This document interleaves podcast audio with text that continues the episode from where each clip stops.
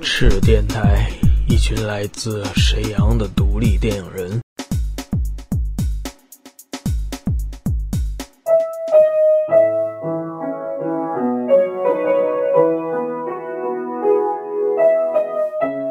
怎么会选择音乐这条路？选择本能，本能，喜欢。除了这个做不好别的，所以选择。通过那个做乐队的时候遇到最大的困难是什么？嗯，最大的困难，就是遇到过？你让我思考一下这个问题。啊，没有什么。其实我对我来说，嗯、你所说的这些困难呢，我个人没觉得多么艰难，或者是多么这个坎，可能是我挺幸运吧，总是能碰到帮助我的人，包括，嗯、怎么说呢，就是这些这些经历，对我来说，我觉得没没没谈不上困难而言。其实我就，你要这个问题真给我难住了，让我好好好好好想想再回答你啊。这个不用，那也可以谈谈，包括通过组乐队嗯，最大的感悟是什么？如何收获？组乐队啊，那是你，哎呀，一下子你把时光，时光倒流到十几年前了，现在我已经不做乐队了。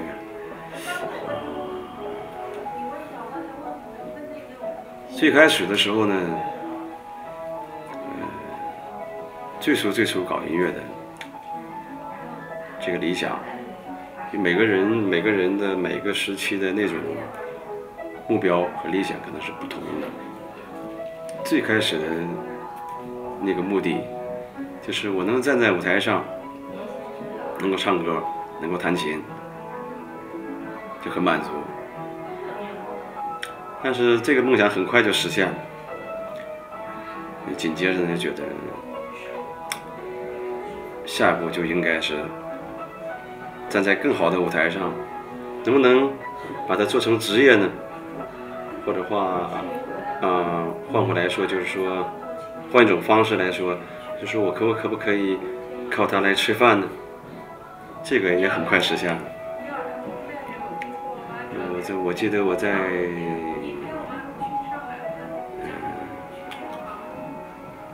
艺术中专的时候，学画的时候，高中高三的时候自己去学画，学画的时候呢，写了很多的那个，写了很多歌。然后我的美术老师，他说你应该去北京。这个时候应该是九三年，然后我就去了北京。九二九三年，嗯，去了北京以后呢，北京那个时候有很多的乐队呀、摇滚乐队呀，包括在从事这个这种音乐的人，包括当时嗯东村的艺术群落，很多绘画搞绘画的，搞电影的。总而言之，北京它是一个嗯文化的中心嘛。你在地方可能有很多不能交流的想法，在北京突然哟，原来他也是这么想的，你会觉得特别糊涂，就是有交流的人了。然后就去北京，然后就做乐队了。再后来就觉得，哎呦，做乐队这些人都比我职业，怎么去说服他们？因为我当时听的很多的音乐呢，和他们听的不太一样。嗯，我记得九二年的时候，我们买的那是打口打口带，嗯，我不知道你们知不知道，打口磁带。我们听的 Beatles 啊、Rolling Stone 啊、像放玫瑰啊、哪瓦哪，后来哪瓦哪的这些这些很摇滚的摇滚的这个流行音乐，欧美的流行音乐。然后我接触的呢，都是在夜总会里面，夜总会里面演出的，做 copy 的，呃，一些乐手。有的时候就很难交流，然后我觉得他们那个乐器演奏不是我想要的。当然了，那个时候对音乐的了解还是很片面的。其实想把流行音乐做得很，很有说服力，很有感染力，很动人，嗯，不仅仅是技术的问题。但当时我想可能是技术的问题，所以我就在想，我得提高自己的技术，以此来说服我的乐手和我组乐队的乐手。然后就学琴呗，学琴练琴，对那种乐器有一定了解，否则的话你就没有说服力。然后这些乐手他不会不会听你的。当然了，呃，内心世界里就是所有这些都是为自己的一个作品服务的，就这个几个人在一起可能要做一个完整的音乐。再后来呢，乐队排练也能实现了。嗯，从某种角度来说，也有人，呃，可以和你共鸣，有乐手可以和你产生共同的想。北京它那个视野比较开阔，毕竟是一个国际窗口，有很多有这样的类似的梦想的年轻人在一起，也很容易交流。但是你总要把这个作品实现出来，不能只通过演出。记得九三九四的时候，在北京那种 party。打球、科技馆啊，嗯，所谓的黑 party、马克西姆啊，包括很多的摇滚乐队，什么大头鞋呀、呐喊乐队啊，包括我们过去的那些乐队，面孔什么的，在一起都演出过。但这都是过去式了。啊，我们想把，我看，哎呦，这么多乐队，他们都录了自己的唱片，录了自己的单曲，我们也应该录。但是这时候可能我就从北京回来了，九六年的时候就组了沈阳的一支乐队。你们知道那支乐队，然后 因为这支乐队呢，嗯，说实话呢，这个哥几个呢还是挺，然后就想，哎呀，乐队排出了这么多作品，呃，有那么多人喜欢我们的音乐，我们应该给自己一个交代，应该录音。九八年那个卡带录的很差很差，刚才你说那个卡带录的特别差，就是我们排练的时候用那个卡座和随身听录。质量是不敢恭维，没有层次和录音质量而言，听完之后呢，就觉得这个完全不是我要的。当然，那个磁带当时还是销量不错。呃，九九八年吧，好像中国有一些什么杂志叫通俗歌曲，什么玩摇滚乐，写什么某个摇滚乐队他们的，嗯。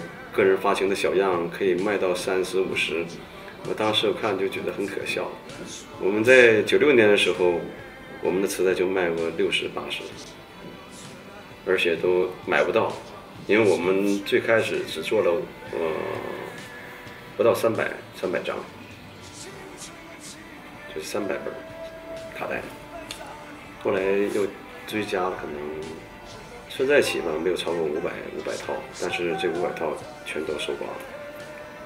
当然，那个时代年轻人可选择的那种精神的需求的那个那个产品文化产品特别少，不像现在可以上网，嗯，可以嗯去看电影。那个那个时代的人可能可能这个这种文化生活太少了。当时你们赶上中国摇滚最辉煌的一个。黄金时代，算是怎么说呢？我们算过渡吧。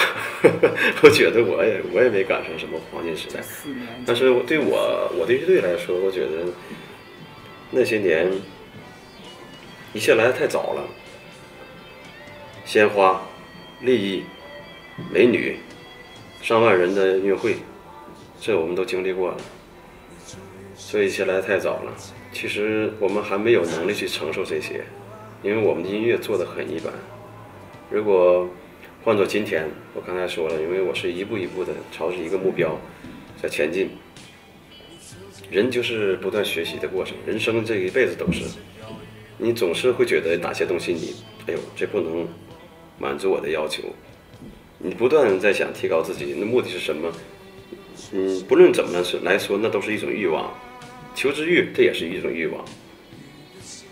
最后，最后呢，就是，嗯，你刚才说所谓的辉煌，我们我们不能说辉煌，但是就是说，确实是有很多很多很多好的这种机会给了我们，可是我们自己没有把握住，包括有一些呃公司，当时北京的所谓的公司嘛，现在北京的唱片公司，我也觉得也很可笑。中国没有音乐工业，所以谈不到唱片公司。就是当时有个公司，好像包括上海的公司也找过我们，啊，一万块钱、一万五、五千、五千块钱或者多少钱想签我们乐队，啊，我觉得很可笑。我说我也自己，我们自己也有这些钱，签你们干嘛？太太低了。对，我们自己也可以做唱片，更何况我们那个时候九九年以后呢，就乐队就开始走下坡路了。我刚才说的来的太早，然后我有更，嗯，可能更不一样的要求，更不一样的目标和理想，和乐队就逐渐的脱离开了。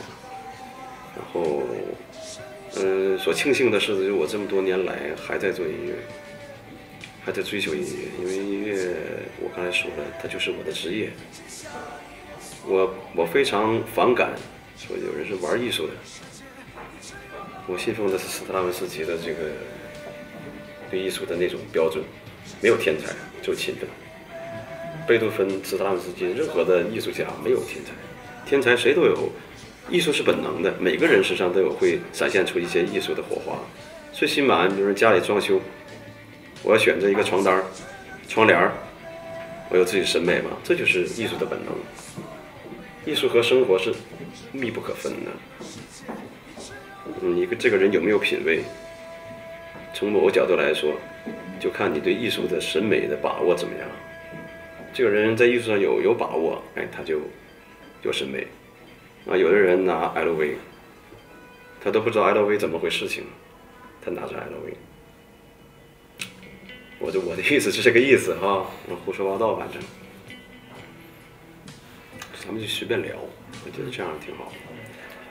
当初就是说，我记得我那个写那首就是比较算是比较经典的《青春纪念碑》的时候，不敢当，算不上经典。真我很不满意那首作品，而且我很奇怪，就为什么这首这首歌居然很多人喜欢？因为它很粗糙，首先来说，对于我的音乐标准来说是不够的。